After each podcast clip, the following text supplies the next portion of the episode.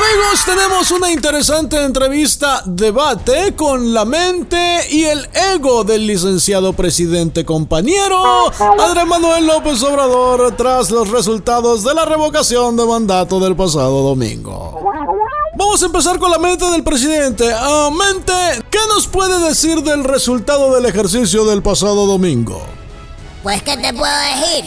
Que queda demostrado que todo México del mundo me ama a mí.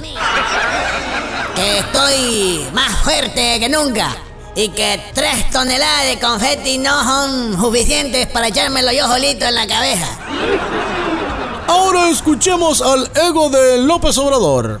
Me hicieron falta de los que dijeron que me amaban hace cuatro años. Este es el último llamado que les hago. O me vuelven a adorar y a querer, o los castigo. Ahora, ¿qué nos puede decir su mente estratégica del resultado de este ejercicio? Que logré obligar a alrededor de 15 millones de personas a que salieran a decirme que me aman. Y al lograrlo terminé demostrándome que yo me amo demasiado y más que nadie en este mundo. ¿Y su ego qué dice al respecto? Que estoy seguro que ya no vuelvo a organizar otra p kermés como esta. Y al p pueblo le va a valer pa' pura madre.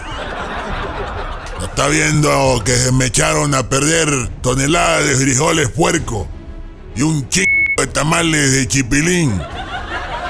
Yo, hey, comprendo que el AMLO que vive en mi cabeza está ahorita bailando solo de puro gusto. Pero yo, el otro AMLO que vive en las tripas, tengo unos pe pero y bien malos sentimientos. Es más, ya no encuentro más tripa con qué hacerle nudos a este pobre viejo. Conclusión. Todo el engabinetado y demás cercanos a el AMLO de su cabeza acaricia sus ideales. Mientras que sin chistar se traga lo que le truena en sus tripas. Ay, no, ¿qué es eso?